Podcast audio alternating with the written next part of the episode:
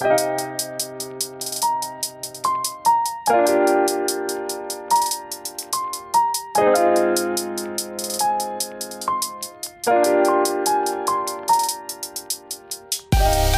迎收听跳岛 FM，这是一份可以用耳朵收听的文学杂志。在这里，你将听到关于文学的一切，以及更多。用轻盈的声音装载有重量的语言，用鲜活的讲述赋予生活叙事的形状。和我们一起从一本书到下一本书，听见文学，阅读生活。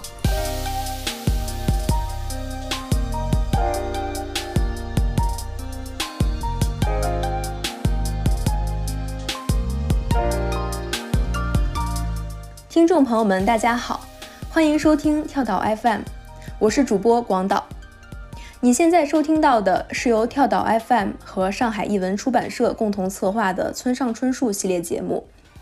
最近，上海译文出版社推出了全新修订的精装版村上春树长篇小说，从头系统梳理译本，搭配企鹅 Vintage 版黑白红配色封面，带你充分领略村上春树的小说魅力。在这个夏天。让我们用三期节目陪你一起阅读村上春树。本期节目是系列中的第一期，我们来聊聊村上春树和我们的青春记忆。有人说村上是一位带有少年气、没有年龄感的作家，他笔下的主人公要么永远十七岁，要么永远三十七岁。喜欢他的读者能从十五岁排到五十岁。我上中学的时候也非常痴迷于村上的小说，不论何时何地，谈论失去。描摹孤独，村上总是能触动人内心最幽微的地方，而他作品中的那种孤独青春的氛围和寂寥的都市感，都深深影响了几代人。本期节目，我们也很开心，请到了两位嘉宾。第一位是青年作家、资深媒体人库索。大家好，我是库索，很高兴今天能跟大家一起聊一聊村上春树，因为。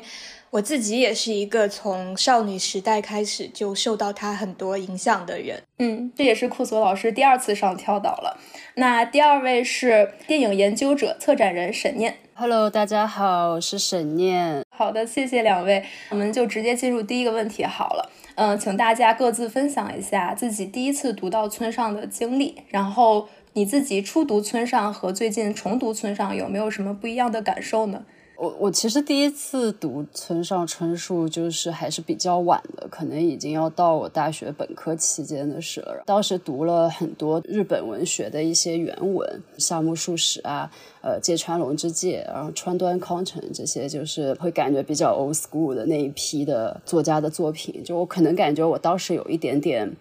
呃，中二吧，就是还比较年轻，就觉得就是要要先啃那些就是非常大师级的那种文学作品才行。其实一开始学习日语写作也是较多的是通过这些作家的作品，所以我记得我写硕论的时候。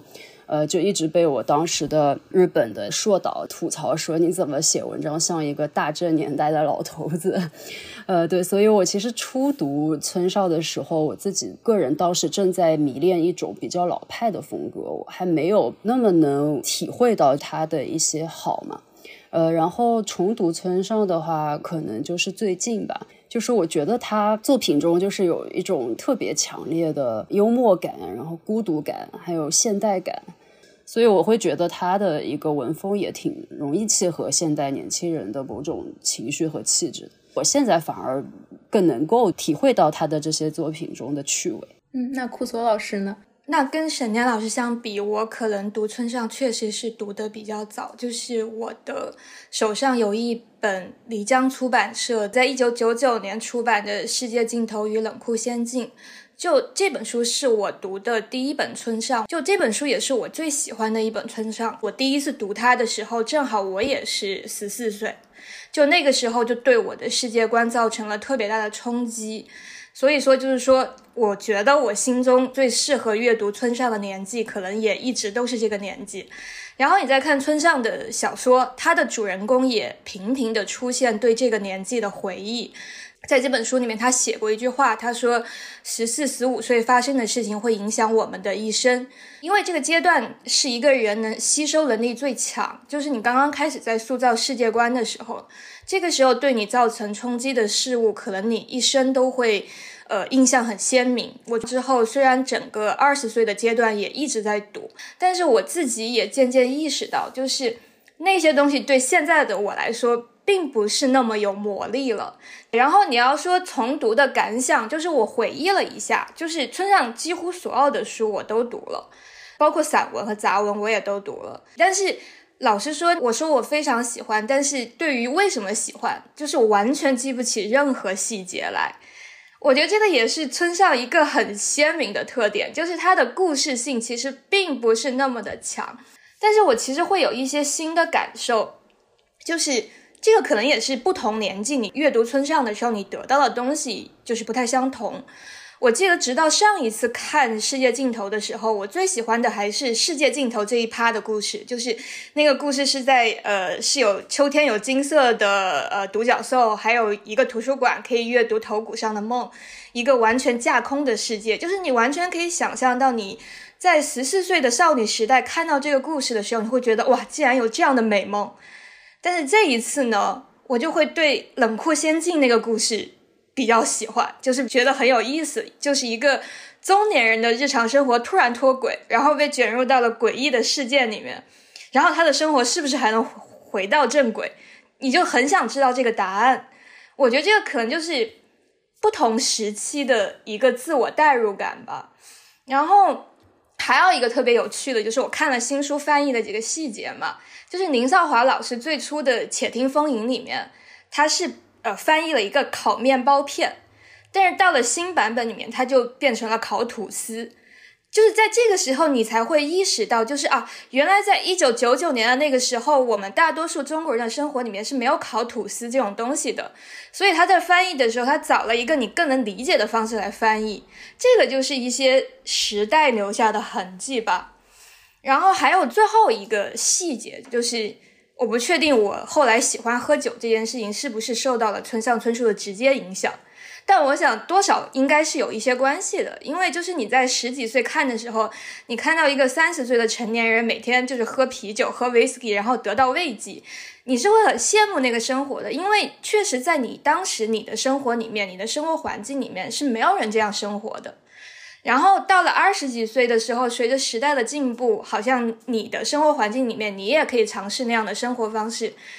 但是还要等到你到了三十几岁，你才会突然从那个酒里面喝出那个其中的慰藉是什么？就是酒的好喝程度是和你的生活阅历紧密相连的，作为一种迟来的共鸣。你突然觉得啊，你跟你十四岁读到的那本书里面的那个主角的我。在这一刻突然相通了，我觉得这个是很有趣的。呃，我其实也是这样子的。我应该是在初中的时候最早读到村上，然后读的是海边的卡夫卡。但现在其实说实话，我努力回忆那种少年时代的读村上的感受，其实已经回忆不起来了。最近在重读的时候，反而是真的是对那种都市的生活方式有一种重新的审视。我最大的感觉就是一种距离上的远近。就在以前初读的时候，我对于少年的孤独感那个部分是感受非常强，是跟我很近的。但是对于他描写的，比如说都市的生活方式，我只能靠想象去填补那些符号到底代表什么。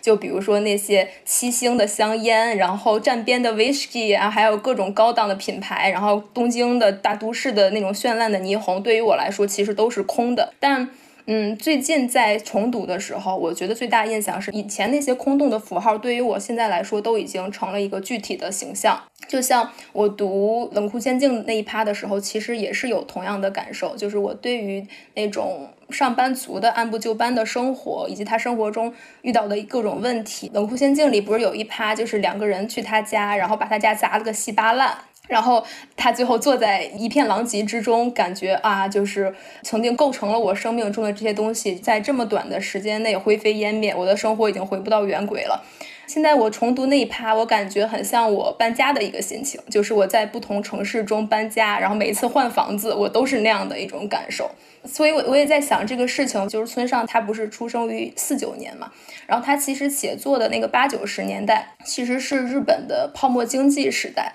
嗯，那个时候我觉得它跟中国的一种生活方式有一个时间差的，就是我们可能在最近，也就在近十年的过程中才过上了那样的生活，所以在初读的时候，我们其实是感受不到那样的都市感的生活意味着什么，然后到重读，我们才意识到那些。符号那些繁荣那些物品，它们究竟是什么意思？包括刚刚库佐老师讲到，之前翻译的版本是烤面包片，然后新版本里变成了烤吐司，这一点我感触还挺深的。就是因为日语是一个有一点怎么说，有一点偷懒的语言吧，因为它里面大量的欧美外来语其实是直接用片假名发音标注出来的，就如果不了解流行文化的人，可能理解起来确实会有一些困难。然后再加上村上这个旧译本翻译的年代，信息查询其实可能没有现在互联网这么方便，所以导致可能会有一些旧的译法看起来有一点奇怪，然后在现在我们读者眼中看起来会有一点偏差。呃，之前我听上海译文的编辑朋友也聊过，他们说在这次精装新版本里面做了很大量的工作，是从头梳理一本做了几百处的修订，比如说有一些词很有意思，像旧版本里会出现粗蓝布衫。然后它其实就是现在我们说的牛仔衬衫。然后旧版本里路边会有很多家庭式商场，其实就是我们现在的全家便利店。然后主角听的音乐是齐柏林飞艇，然后之前的版本叫小小红色巡洋舰。所以其实我们能看到，就这次重新梳理的新译本，读起来确实理解偏差会小很多，然后也会更加顺畅。刚才沈念老师也讲到了孤独，库索老师也讲到了十四五岁受到的影响，就少年时期的影响会伴随你的一生。那其实我有一个很直观的感受，就是村上春树他其实不单是一个人或者一个作家，他就像是他自己带着一个日式青春的那种氛围感来接近我们的。就我的青春印象里，可能不光是村上春树，还有呃很多的，比如说日本的电影啊，岩井俊二啊，就很多的日式青春的文艺作品都会去影响我们，比如八零和九零后这一代。那我们是不是可以来聊一聊，就是日式青春和我们所经历的那种中国式的青春是同一种青春吗？就那种日式青春为什么会对于我们青春期的中国这些孩子来说有这么大的吸引力呢？就是。日式青春和中式青春，我觉得唯一能解释它的差别的，只是从时间差上来解决这个问题。就是你刚刚提到的，包括人们的生活方式，可能村上春树在《泡沫经济》里面写的那种生活方式，可能在两千年之后或者更晚，就十年前才变成我们的生活常态。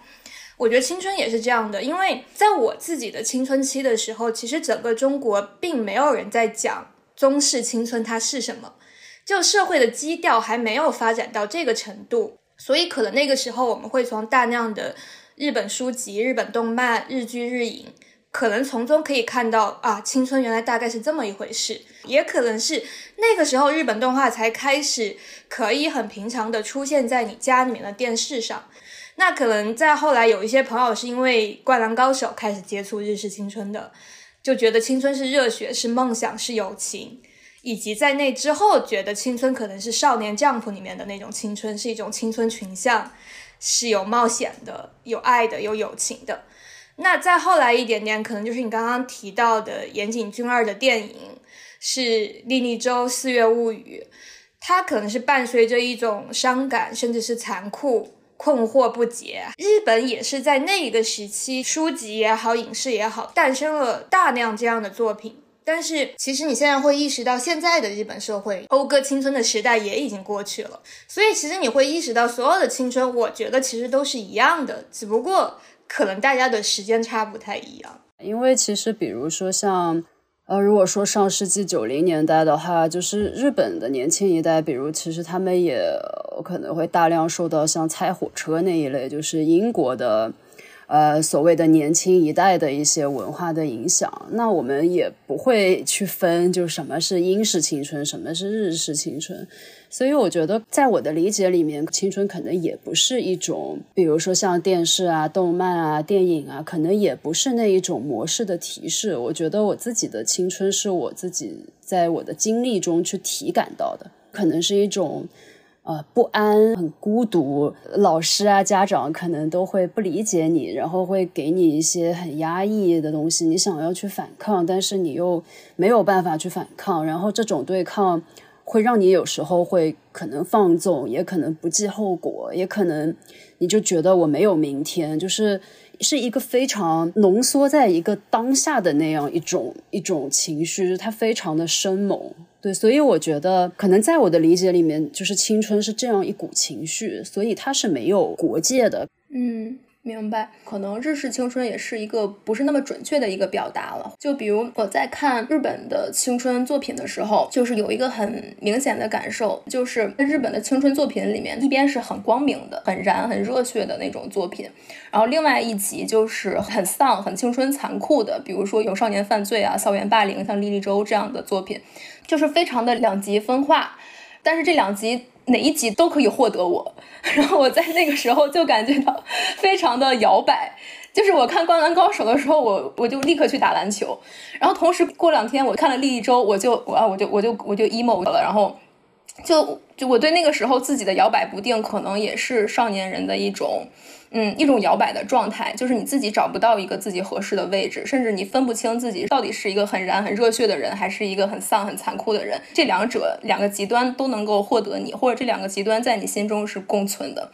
然后我最近在重读村上的时候，倒有一个很不一样的感受。我觉得村上可能就不属于这两集中的任何一集，他没有那么的燃、那么的热血、那么的光明，他也没有那么丧、那么残酷、那么黑暗。他就是可能更像一个普通人在之中摇摆的一个指针一样。对，就是你刚刚提到像《灌篮高手》啊，或者岩井俊二那些，因为其实当然就《灌篮高手》它主要是一个有点少年漫的感觉，就它很热血啊或者干嘛，但它其中也有非常阴暗的部分呀。就比如像樱木花道，虽然看上去像是一个笨蛋天才，但他其实出身就是很惨嘛，他就有点像是一个被人踢来踢去的孤儿一样。然后包括其实最新的这个《灌篮高手》的剧场版，然后里面公陈良田也是，呃，在学校遭遇霸凌啊什么，他的根源就是其实每个人都很孤独，就他们的一个原生家庭或者那个环境没有给他们。这种东西，所以他们一定要比别人就是要付出更多的去获取，所以本来这个就是一体两面，就没有一个完全的一个热血或者一个完全的纯爱的那种青春作品。然后我很同意你说的，就是村上春树作品中的那种青春，它其实是很难以定义的嘛，你也没有办法去归类它。我想接一下刚刚广岛说的那个，就是你觉得日式青春它其实很明显的分为两个流派吧，就是热血的很燃的是一派，很残酷的是一派。但是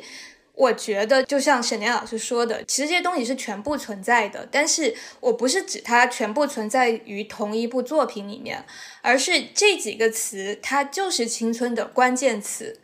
只是不同的导演、不同的创作者选择了我从这个侧面去表达它，包括你的那种摇摆不定，然后对于自己的摇摆不定感到无所适从，我觉得也是一种青春的特征。这也就是为什么我们在说村上和青春的关系的时候，其实我是有一点。可能我是要打一个问号的，因为我觉得村上春树对于我来说，它不是青春小说，就是不是青春物语。因为他写这些小说的时候，首先他已经不青春了，我顶多会把它定义为怀念青春小说、青春怀念小说吧。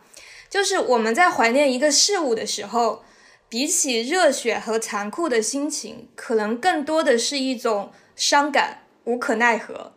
然后我这次重读的时候，在在想一个事情，就是通常来说，一个人他一旦脱离青春期进入中年阶段，就会发现人生可能会面对更大的、更现实的、更复杂的问题。就包括好多作家他们在写作中，就是每个阶段他关注的重点和议题是不一样的。但是村上春树之所以为村上春树，就在于他的小说一直没有在面对那些现实的问题。你后来再一看，他面对的其实都是一些非常非现实的问题，所以我觉得这个也可以说他可能是永远的青春期或者永远的青春怀念期吧。就包括说，比如说他书中的那些人都是一个人在生活，和外界联系很少的人，对吧？那如果这个话题要变得很现实，那这个人接下来就会面对孤独死，该怎么办？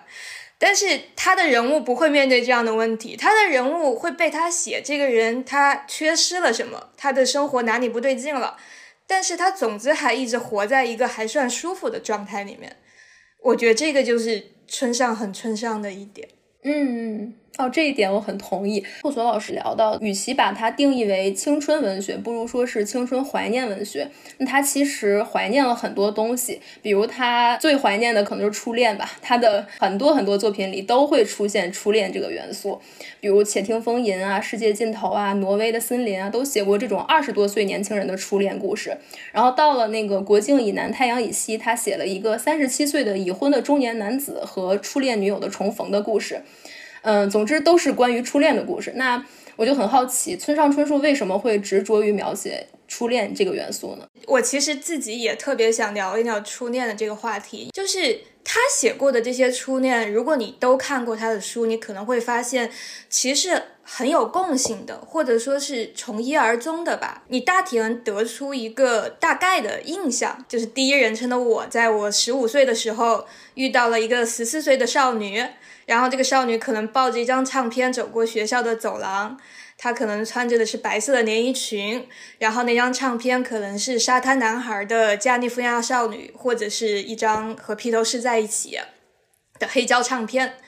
然后呢，这个女孩还有一个很重要的地方在于，就是当我回忆起她的时候，她已经失踪了或者自杀了。总之就是我和这个人不可能再建立联系的一个状态。为什么村上会执着于这样初恋的描写？我觉得首先就是可以从日本文学的背景来说一下这个问题。就前段时间那个新潮杂志给村上的这本新书做了一个书评的特辑，我看到了那个小川洋子写的那一篇，就是川端康成有一个初恋嘛。叫那个伊藤初代，就是在川端康成二十二岁的时候，他和这个十五岁的伊藤就订了婚，但是在一个月之后，伊藤就单方面就解除了婚约。但是这件事情对于川端康成的写作生涯就产生了很深远的影响，就是他会很执着于在他的小说里面写那些得不到满足的青春和爱，或者对那种很圣洁的少女的那种执念，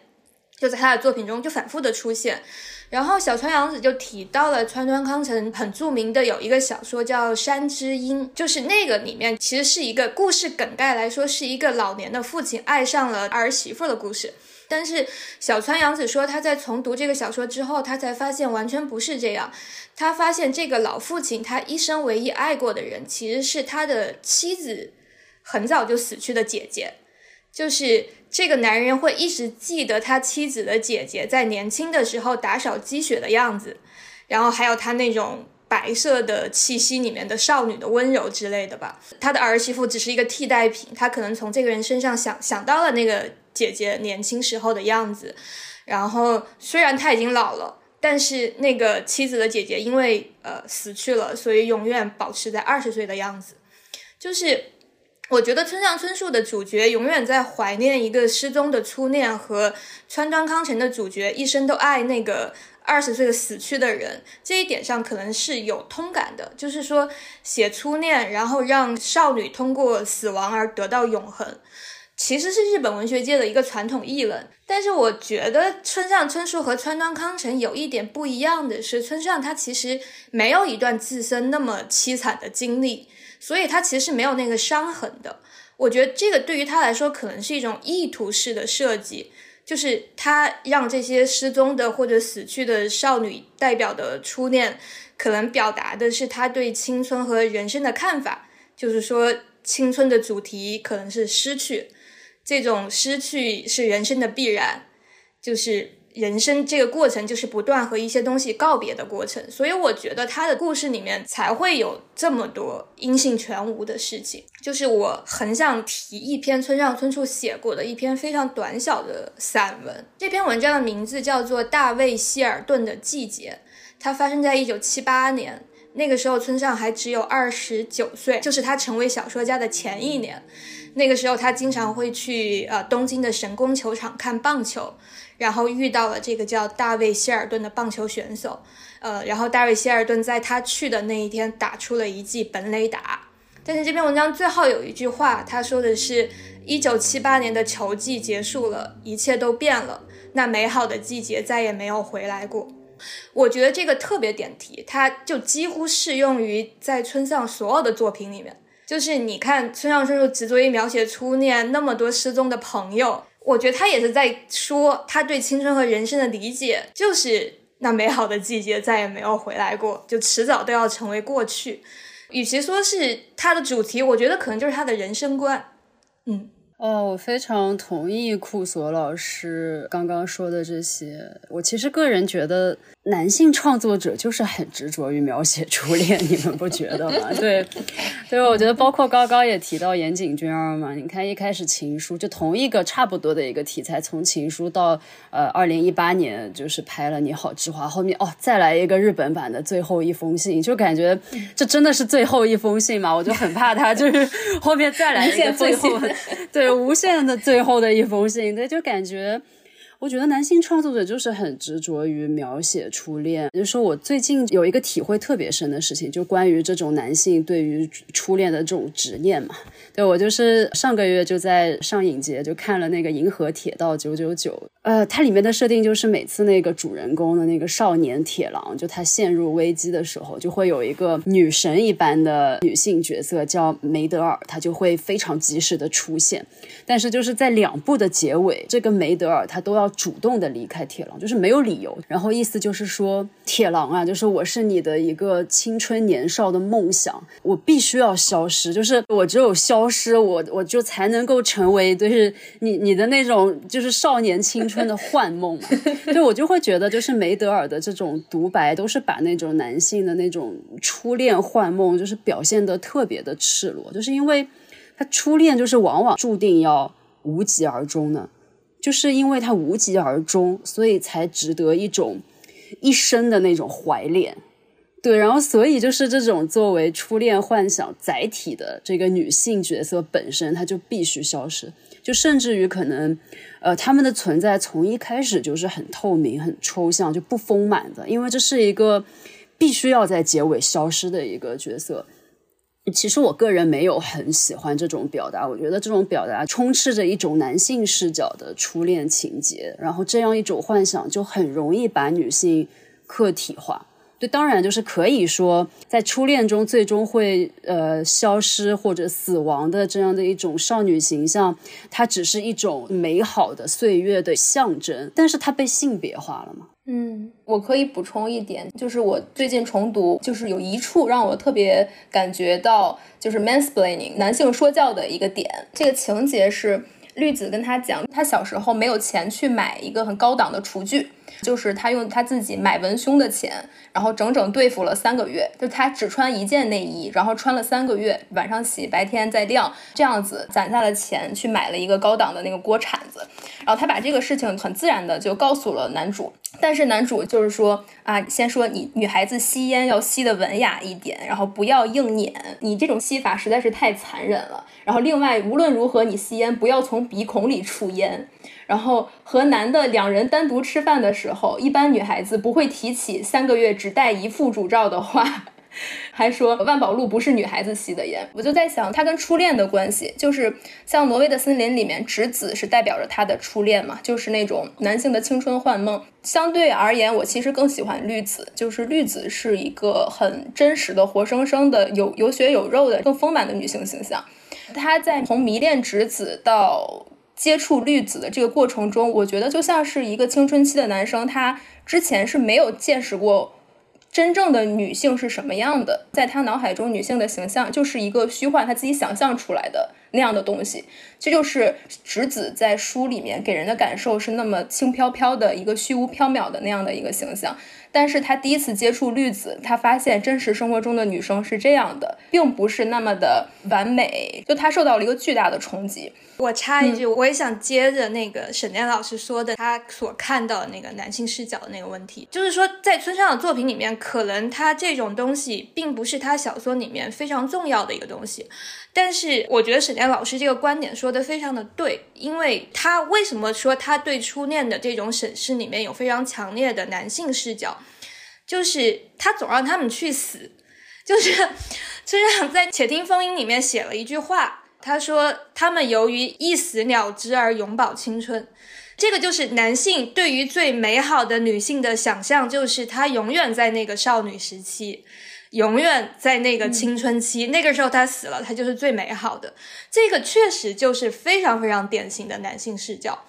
就包括那个上野千鹤子，其实很早在一个文章里面就是批评过挪威的森林，还有就是之前川上未映子吧给他做的访谈集里面也提到了。觉得他的那个小说里面描写的女性有着非常强的这种性的功能性，他们觉得这让他们很不舒服。所以我不知道村上自己有没有在思考这个问题。但是很有趣的是，在这一次的新书里面，他头一回没有写任何和性有关的场面，就是这个男主人公的性从男主人公的呃生活里面就是退场了，缺失了。我不知道这个是不是他与时俱进的一面，但是我觉得是一个很有趣的变化。嗯，既然说到性，很多人其实阅读村上的一个原点就是把它当成小黄书看的。在初中的时候，你第一次拿到村上春树，你可能是从朋友那儿听说，或者是在书店里看到，但是你你翻了几页就会发现里面有大量的性描写。但是最近重读，我又会发现，感觉看他描写性场面的那种笔法来看，其实感觉是一种很平淡的写法。我不知道是因为我年龄增长了的原因，还是说我重看获得了新的视角。就我觉得他现在写性欲就像写日常一样，就他的那种仪式感被降格了。就我现在看来，感觉他写性欲就像是他写日常中任何一个细小的细节那样。平淡的一种感觉，反而给了我一种性冷淡的感觉。我不知道你们有没有这样子的感受，就是对于他的性描写有什么想法？呃，我我可能跟广岛的心路历程是有一点像的，因为我刚刚也说了，我第一次读村上是在十四岁嘛，所以那个时候就很小啊。当时在家里面都是偷偷看的，就是很怕我爸妈在书架上翻出来这本书，看到里面有那样的描写，因为其实，在那个时候的中国的中学生里面。对于那样的你来说是没有看过那么露骨的关于性的描写的，所以你潜意识里面会觉得我是不是在看一本不那么健康的书？但事实上，到我二十几岁的时候再读村上的小说的时候，就会对其中的性描写就是见怪不怪了。就和广岛刚刚说的是一样的，我觉得村上既然是一个如此沉迷于描写日常细节的作家，他连做一餐饭的。食材都要写的那么的清楚，所以他把性的细节描写出来，我觉得也是一种就是日常生活的功能性吧。然后到了最近我在读，我觉得这个人是很草食系的，就是他对于性其实根本就没有兴趣嘛。就而且你发现他所有的性的描写之上，他都会得出一个结论，就是这个性是不能连接人和人之间的关系的，就性不能连接任何东西。他就跟你喝一杯水一样，就是过去就过去了。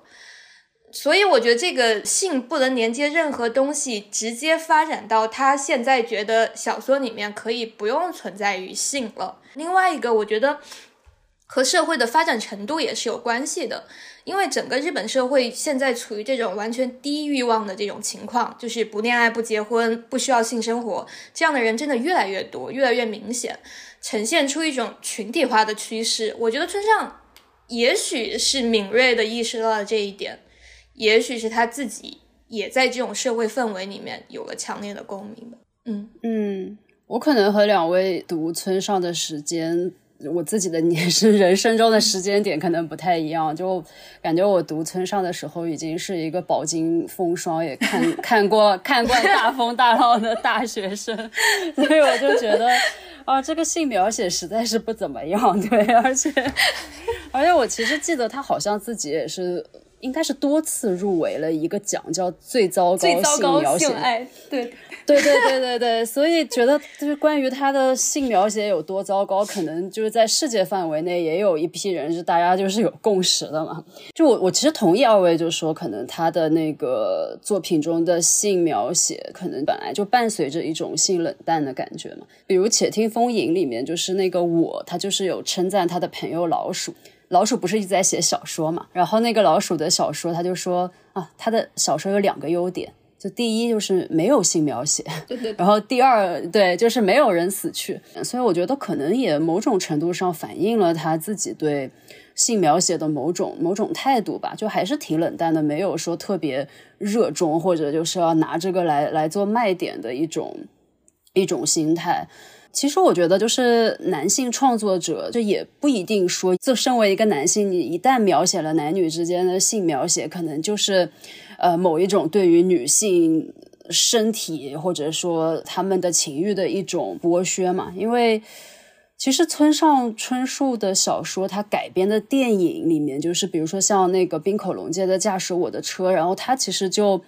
很多人会觉得这是一部女权片，甚至于。对，因为那个影片开头的第一个镜头就是一个非常昏暗的一个画面，里面就是家福这个主角的妻子就英，然后他突然在一个逆光的剪影里面，然后他就挺身起来了嘛，就他其实他们两个人是在有性爱关系，但这个英这个妻子她是一个女上位的一个姿势，而且他就是问家福说：“你想要知道故事的后续吗？”就首先英他是这一段性爱中的主导者。然后其次就是他是故事的一个叙述者，对，所以但你看导演滨口龙介，他也是一名男性啊，而且就是他原本的原作其实也是以村上春树的几个短片把他们拼贴在一起，可能再加上万尼亚舅舅的一些剧本的内容做的一个电影，所以还是以村上的作品作为气质的一个蓝图吧，或者一个基底，但他是表现出非常不一样的一种女性视角。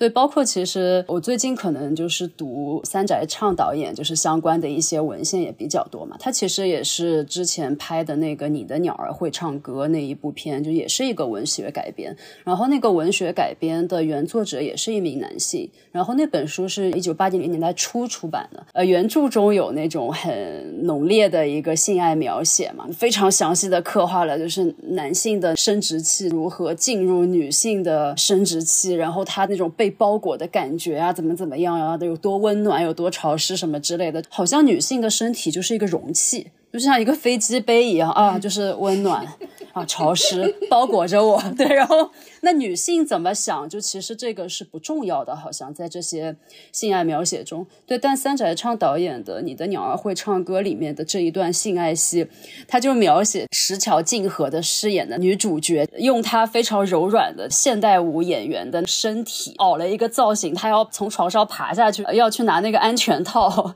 然后就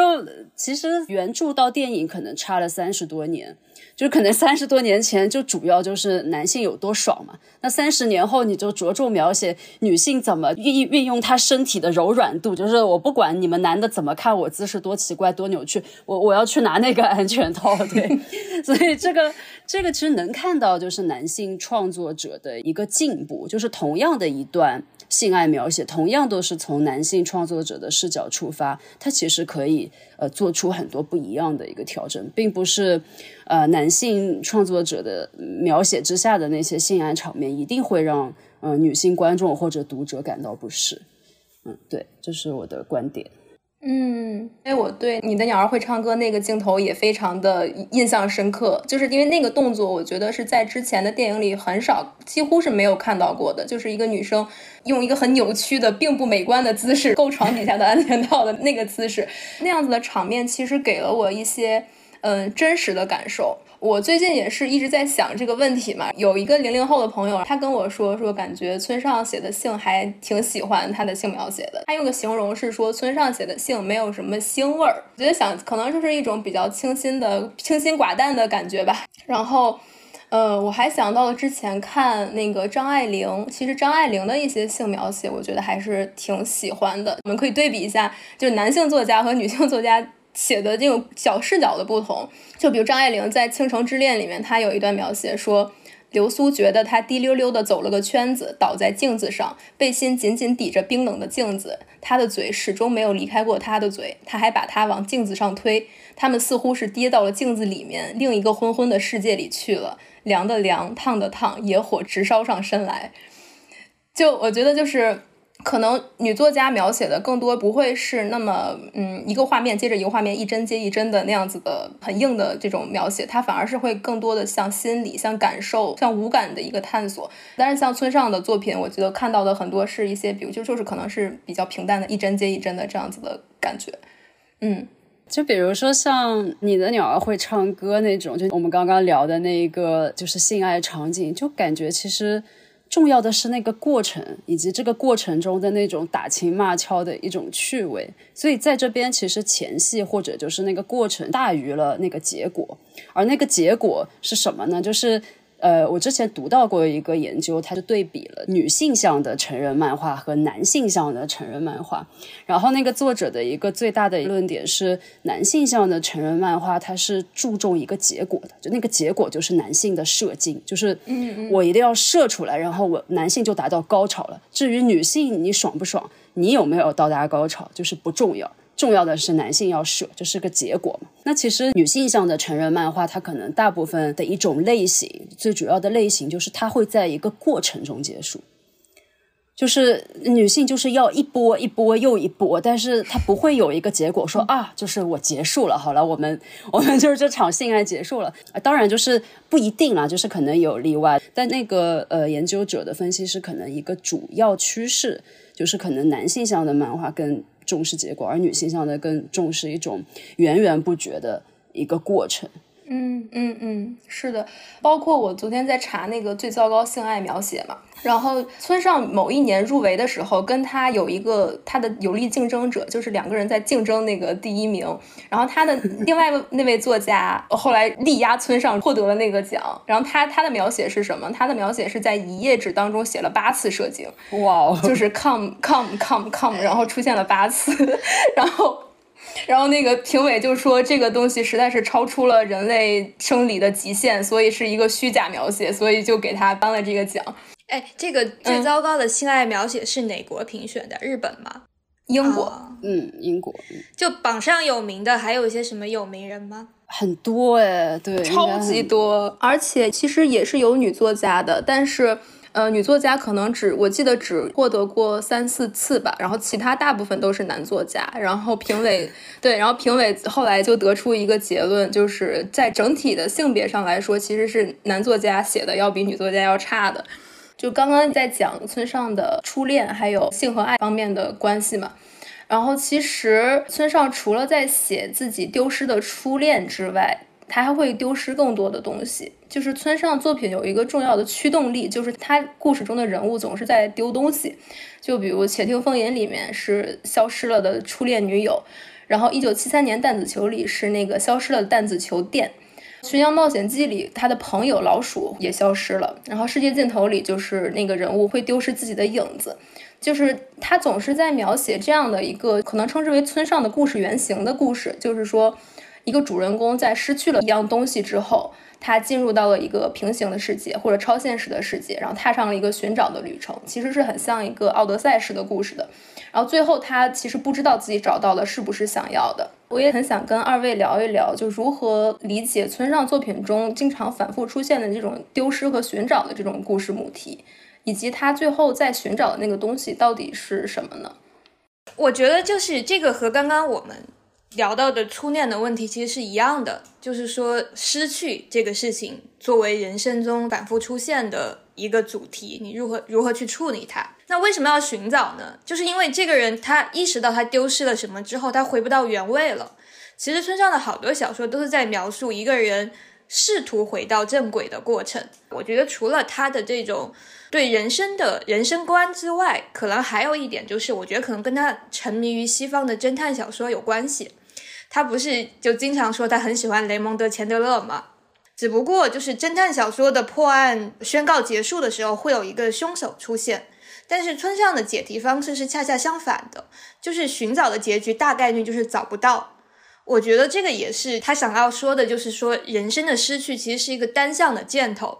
就是失去的东西就会永远的失去，不管你失去了什么，世界有哪个地方微妙的不一样了。那个作为第一人称的我，也都要继续的活着。就是他表达的观点是，人活着好像不是因为现在比过去更好，也不是因为我找到了我要找的东西，也不是因为我舍弃了过去，也不是因为我有了答案，他就是在描述一个客观存在的现在，我要活着，然后把人生过下去，然后这就构成了他对于失去的一个表达。嗯，我我我是这么觉得的。其实确实跟我们之前聊的那个初恋的那个问题其实有一点关联嘛，因为其实你失去本身就是为了去寻找，就这个东西消失是为了要去被你去寻找，对，所以这个东西才消失了嘛。所以说寻找这件事情才是他真正的目的，他不是真的要去找到一个什么，就哪怕他找到了一个看上去像是他要找的东西，但那个也未必是。而是他最重要的是，我要不停的去找、去寻找，或者说去怀抱那种丧失感，就一直让这个丧失感存在在自己的体内。就是我会觉得，呃，村上的许多人物，他们的想法、他们的一些情绪，然后包括他们的一些看上去有像在反反复复的一些行为，都是被这样一种丧失感所驱动的。就他们很像是一种呃丧失感的载体。我觉得他就是沈炼老师所说的这种丧失感，跟我们之前聊到的村上春树的孤独感其实是连接在一起的。他因为那个孤独感，应该大概率是那种丧失感带来的。比如我们在讲到就是村上春树的寻找，他的一部分也是在寻找人和人之间的联系嘛。就是和我相连的这个人连接的彼端消失了，他一直在寻找这种人和人的相连，然后最后他发现人和人不可能相连，所以就带来了这个巨大的丧失感和孤独感。比如他的初恋会自杀，朋友会消失，妻子会离家出走，猫会失踪，狗也会死，然后潜心构造的生活，就如你说的那个世界尽头里面把他家给全砸了一样，就一瞬间突然就全都坍塌了。我觉得他通过这种丧失感和孤独感，他就是在说，其实到最后我们都是孤身一人活在这个世界上的。他这些东西其实是连在一起，然后引出这个主题的。嗯，对。其实村上除了在失去之外，他的作品中还反复写到死亡这件事情。所以其实这个丧失感是不是可能也是他生死观的一种体现？就是像他喜欢钱德勒嘛，然后钱德勒在《漫长的告别》里面有一句说：“每说一句再见，就死去一点点。”就是那个很著名的金句。我觉得这句话是不是也可以解释，就是村上的一种概念，就是他一路上一直在丢失一些东西，然后每次丢失的过程，就是他面对一个小死亡的一个过程。然后我们生命中不断的面对着一个又一个的自己，十五岁的自己，然后二十岁的自己，某一刻的死亡，然后我们是携带着这些死亡的瞬间，然后继续活下去的，直到面临那个最终的结局。而那个结局也不是在我生命之外的，它是在我生命之内的，就是所有的小的死亡构成了最终的那个大的死亡。我跟你说，我我觉得啊，就是你刚刚说到的这个死亡，就是对于人物的构成，就是村上春树说过一句话，他就是说他我不记得他说到在哪一篇文章里面写到什么东西失去的时候，他说那个感觉就像是身上有几个零件被人拔走了。我觉得他描述的人从生走向死亡的过程，其实是你的零件接二连三的被拔光，就是今天拔几个，明天拔几个，然后拔到最后的时候你就没了。就是你想象一下，比如你有一个初恋也好，或者第一个跟你发生性关系的人也好，或者跟你有过非常亲密连结的人也好，然后你跟这个人因为这样那样的原因疏远了，几十年没有联系，你也不会特别的想起这个人。但是某一天，你突然听到这个人一旦死去了，我觉得每个人都会觉得有那样的丧失感。就是这些东西其实是你跟某个人共有的一些经验，但是唯二知道这件事情的另外一个人失去之后，这个事情它似乎也就不存在了。然后你你的身体里面就少了一块。我觉得这个是一个。非常非常现实的一个问题，就是每个人经历一次都会有，都应该会感受到这样的缺失感。对的，对的，就包括嗯，他写的初恋，然后跟他一起经历过事情的朋友，包括那个弹子球集，这些东西可能都是他自己曾经在这个世界上存活的一个证明。就如果这个证明消失了的话，他如何证明自己的存在？如何证明那段时间自己过了怎样的生活，经历过什么样的事情，就无从得知了。嗯，那我们下面接着可以聊一聊村上作品的一些电影改编。刚才我们也提到了岩井俊二的情书，岩井俊二自己曾经在采访中承认，他其实是很想改编《挪威的森林》的，然后但是这个作品的改编权没有从村上春树那里要到，被村上拒绝了，然后他自己就回去改编了一个以《挪威的森林》为灵感的故事，那就诞生了情书。然后其实情书里面也可以看到很多挪威森林的影子，比如说。南藤井树的死，然后其实是呼应着木月的死，然后里面的一些三角关系，其实也是呼应着村上故事里面的三角关系。那除了岩井俊二之外呢，其实还有很多村上作品的电影改编，比如说近两年有两部很火的，一个是二零一八年李沧东的《燃烧》，改编自村上短篇小说《烧仓房》。然后还有二零二一年冰口龙介导演的《驾驶我的车》，这个是改编自村上春树短篇集《没有女人的男人们》之中的一个故事。然后，那么更早的还有两部长片，一个是二零一零年陈英雄导演的《挪威的森林》，以及二零零五年市川准导演的《托尼瀑布》。然后还有一些其他的短片和动画改编。你们觉得最成功的和最差的电影改编是哪一部呢？好像你刚刚说的那几部里面，就除了《挪威的森林》，其实别的几部就是大家 评价都是蛮好的，就不知道为什么，就是 村上春树拒绝了岩井俊二，然后然后那个给了陈英雄拍，然后最后拍成了这个样子。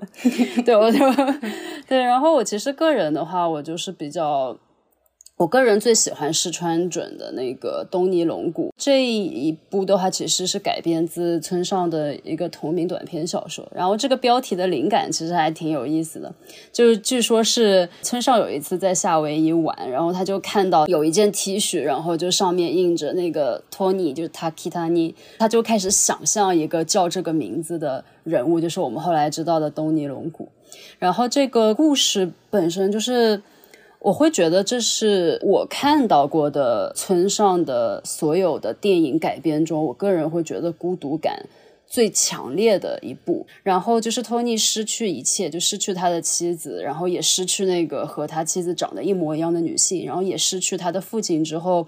他就自己也卖掉了就是妻子和父亲的遗物嘛，然后他自己一个人就横躺在那个空无一物的房间里。然后我觉得是川准最戳我的一点是，他通过很多的那种叠影，包括就是摄影机的那种横移，来连接同一个时空，或者说不同时空中同一个人或者不同的人之间的那种孤独。对我来说，最悲伤的一个点在于，这些人的孤独都是如此相似的，因为他们都是只有自己一个人，都是孑然一身，就甚至。就是连什么物件都不剩下了，他们的孤独是如此的相似，但是他们的孤独又未必相同。对，这是我特别喜欢这部电影的一个点。我先说一下关于村上这个小说电影化的过程，就是我因为一直挺关注这个的，所以我知道他是经历了一个心理上的转变期的。就是其实其实最早被改编的村上的电影是在一九八一年的时候，大森一树导演了《且听风吟》，但是这部电影拍完之后，在市场上完全没有回音。在那之后，一九八二年和一九八三年，那个山川直人又分别改编了《在席面包店》和《遇上百分之百的女孩》这两部电影，但是因为就是非常的小成本嘛，还带有一定的试验性，所以基本上也没有什么观众。所以总的来说，村上的前三部电影是失败的。我觉得他也是通过这个，觉得他的小说是不是跟电影的连接通道不太对，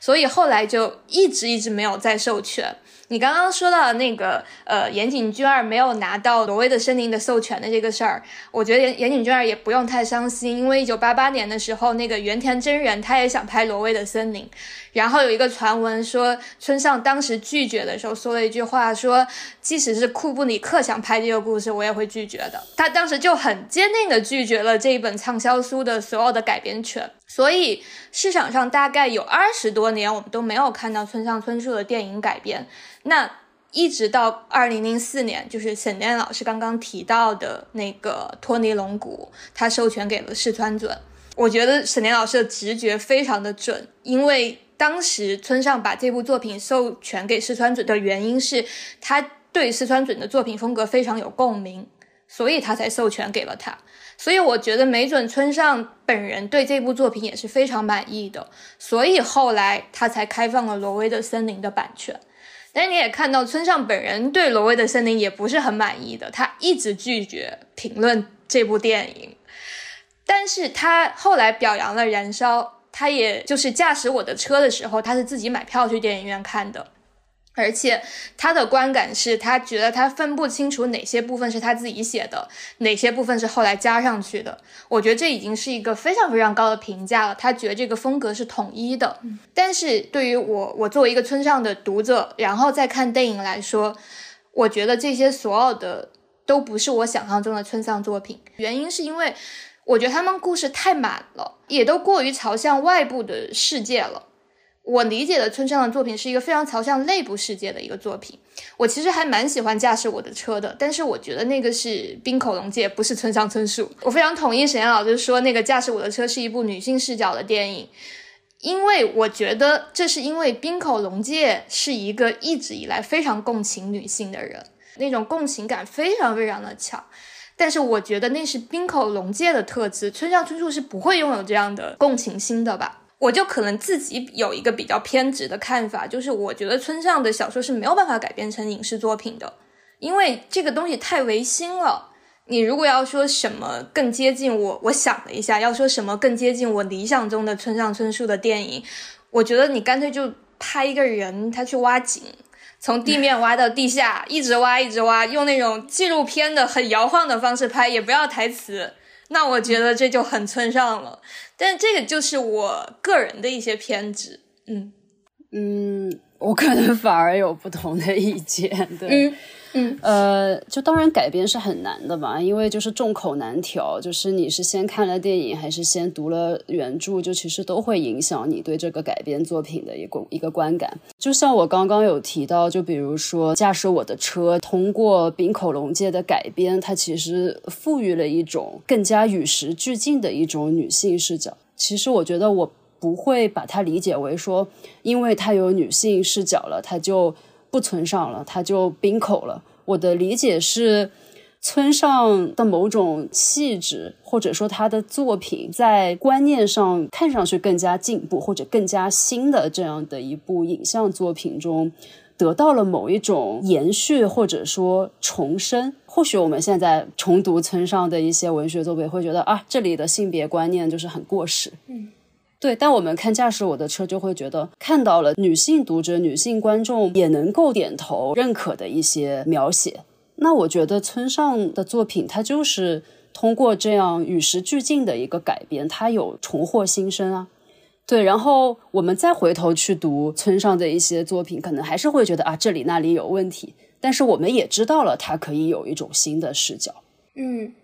哎，那说到村上的作品里面有很多，比如我们现在读来会感觉到有一些问题的这种不适的，或者有一点点过时的这样子的描写。呃，因为我不太了解现在村上在日本的接受怎么样，就是现在的年轻人还会去读村上吗？现在的年轻人是零零后甚至一零后这些群体之中，对于村上的接受度是怎么样的？你们有过了解吗？呃。春上这几年要出新书的话，我看到了一些批评的意见。嗯，有一个观点说，春上如果在一味的写这些重复的东西，是不会吸引年轻人的。大意就是，你觉得你的这个年轻读者的这种缺失还不够多吗？村上不是在那个早稻田新建了一个图书馆吗？我又看到 Twitter 上有人说，很多去参观的学生其实。就接受采访的时候说，他们从来没有读过村上的作品。就这个不仅是让我，包括像我这样的从我这个年纪往上的那些呃村上迷的读者们，其实大家都会很诧异。就大家都会说啊，一直以为村上春树是一个永远受年轻人欢迎的作家，但是这个似乎好像是我们年轻时候的事情。现在的大学生好像并不是那么的阅读村上的作品。这个是我我看到的一个现象，然后我前段时间还特意的去查了一下，现在年轻人喜欢读什么书。看了一个报道，就是你无法想象，就是太宰治的《人间失格》非常非常的火，从高中到大学是最受高中生欢迎的一个小说。然后这个书是在一九四八年发表的，就那个时候还没有生呢。然后七十年以后了，大家就很奇怪，说为什么这个书会那么的受欢迎？后来再一去追溯，就发现这个跟那个叫《文豪野犬》的漫画有着很大的关系，是以近代日本文学的文豪太宰治、芥川龙之介，还有江户川乱步这些人。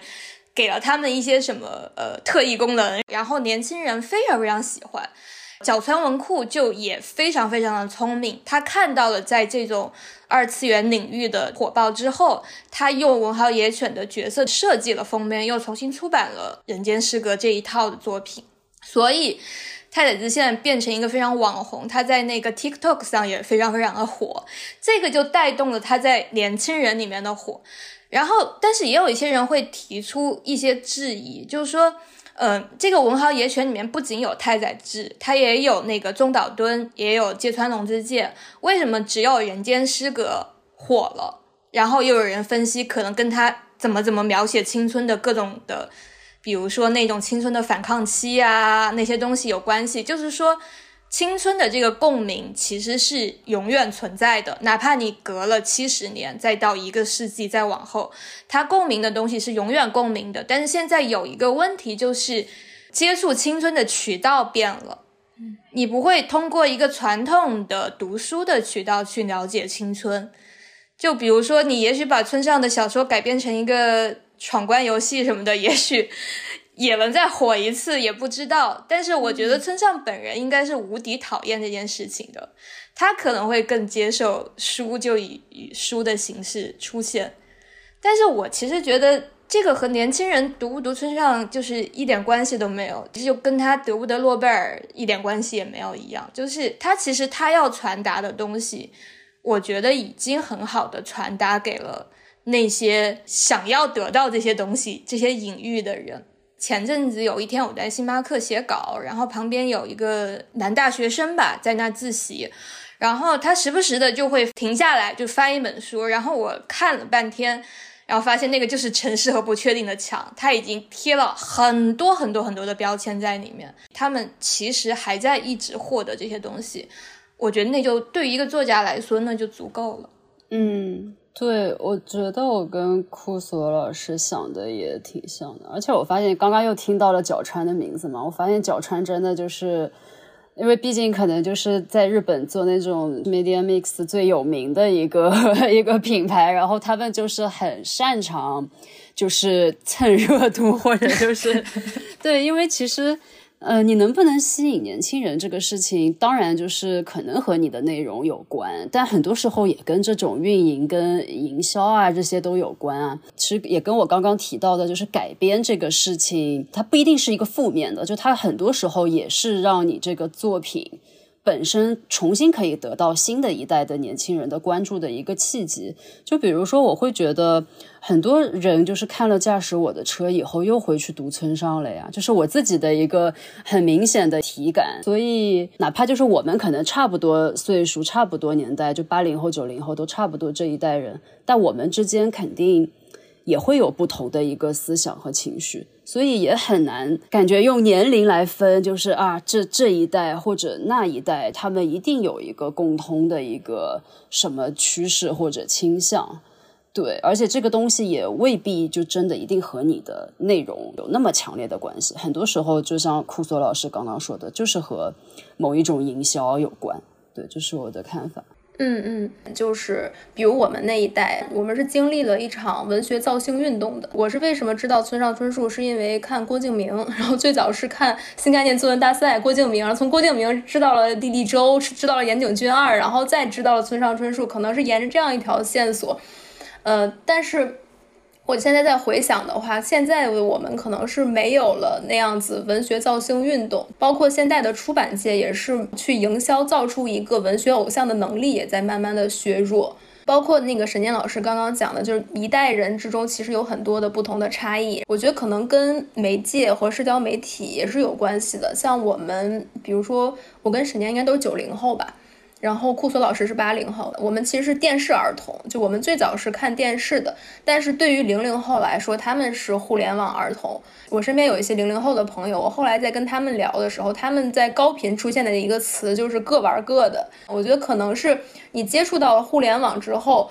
跟电视儿童的从小生长的那种状态是不一样。电视儿童是这个台给你放《灌篮高手》，你只能看《灌篮高手》。于是大家五五岁的时候或十岁的时候，大家都看同一部动漫。比如十五岁的时候，某一个出版社出了村上春树，于是那个时候我们走进书店，我们看到的就是一大排村上春树，所以我们自然的就拿起了一本村上春树。这可能是我们最早去接触到的这个作家的一个途径。但是对于现在的青少年来说，他们不是这样子的，他们是。每个人都有自己的手机，每个人都有自己的社交媒体，然后可能接触到的信息都是五花八门的，没有一个权威的中心告诉你现在最火的作家是哪个，你应该去看哪个东西，而是大家各自去寻找自己的兴趣领域，所以就这种各玩各的的这种感觉会更加的明显。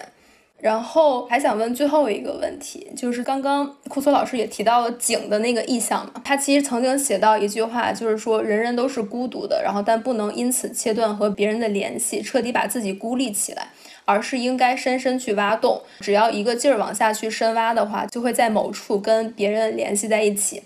他这种挖井的意象，我理解是一个很偏爱挖掘内心世界，是向内部拓展的一个作家。然后他笔下的这种年轻人形象也大多是保持着一种对外部社会的一种疏离的态度，就对外部的事件没有那么的关心。呃，但是我们近年来看到的一些比较火热的青春文学的作家，比如说像呃萨利鲁尼，然后他的作品就是一个很相反的极端，就是他的人物是很积极的融入外部社会的，会经常看到里面的人物发表自己关于当代的阶级、性别、LGBT 等等问题的一些观点。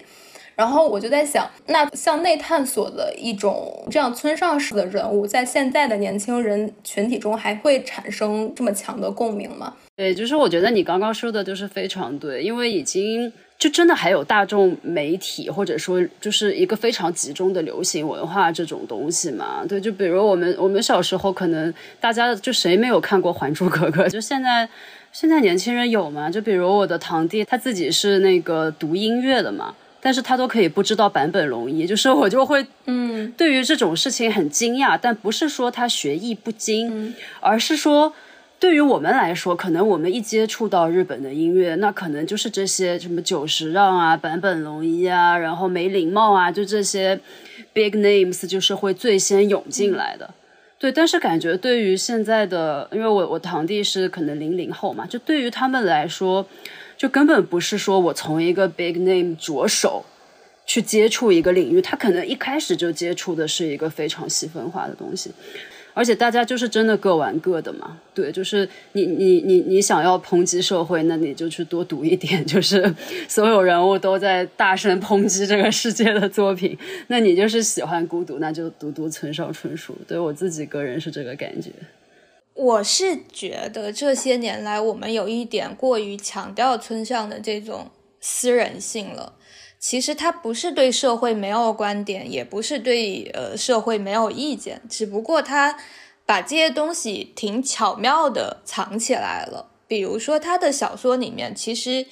也会有一些跟战争相关的东西，只是他会用一种轻描淡写的方式把它表达出来。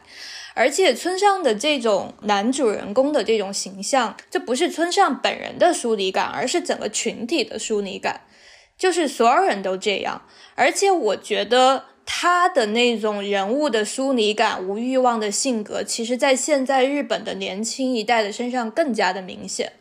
你要说有什么最大的变化，我觉得是现在年轻人很难像村上的小说里面的主人公活得那么的悠闲了，因为泡沫经济时代已经过去了，年轻人生活的重压更大，贫穷化也更严重，工作也更加不稳定，他们可能没有时间去怀念青春的感伤，怀念我的初恋消失到哪里去了，怀念我生活里面一些非常抽象性的事情，但是。这个不代表他们对村上小说里面的人物不会有共鸣，因为就包括我们刚刚提到的那种疏离感也好、孤独感也好、丧失感也好，我认为这个东西是在任何时代、任何人身上都会存在的。嗯，对我稍微补充一下，对，因为呃，其实刚刚库索老师就是提到那个村上作品中的人物，就是感觉他们都会。就好像漠不关心，然后对这个政治啊、社会漠不关心，好像一直在逃避嘛。因为其实以村上的年龄来说，他应该是经历过六零七零年代就是学生运动的那一批人。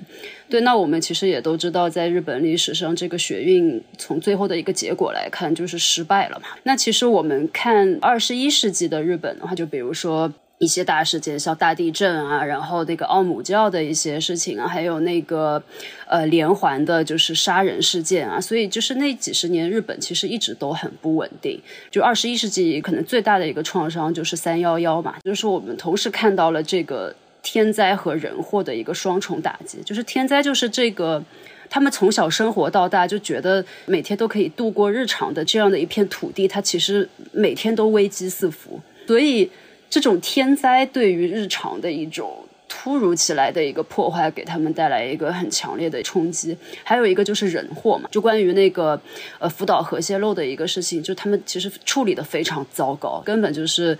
每一秒都在说谎，然后下一秒又被打脸的那样的一个状态。所以日本年轻人现在也有一种虚无感，就是。我们知道，我们好像应该去去做点什么，就是改变这个现状。但是天灾，你你能够改变吗？就是日本列岛就是这样的一个地理状态，就是我能去改变吗？那那人祸我能去推翻政府吗？就是学运的时候那么激烈都试过了，政府还是这个样子。对，所以那种。那种逃避不是说我我就是要过着小资的日子，就是我两耳不闻窗外事的那种那种小情调，我就是不想要努力，我就是消极，而是可能就是努力过了，可能就是抗争过了，然后我知道了说啊，原来这个没有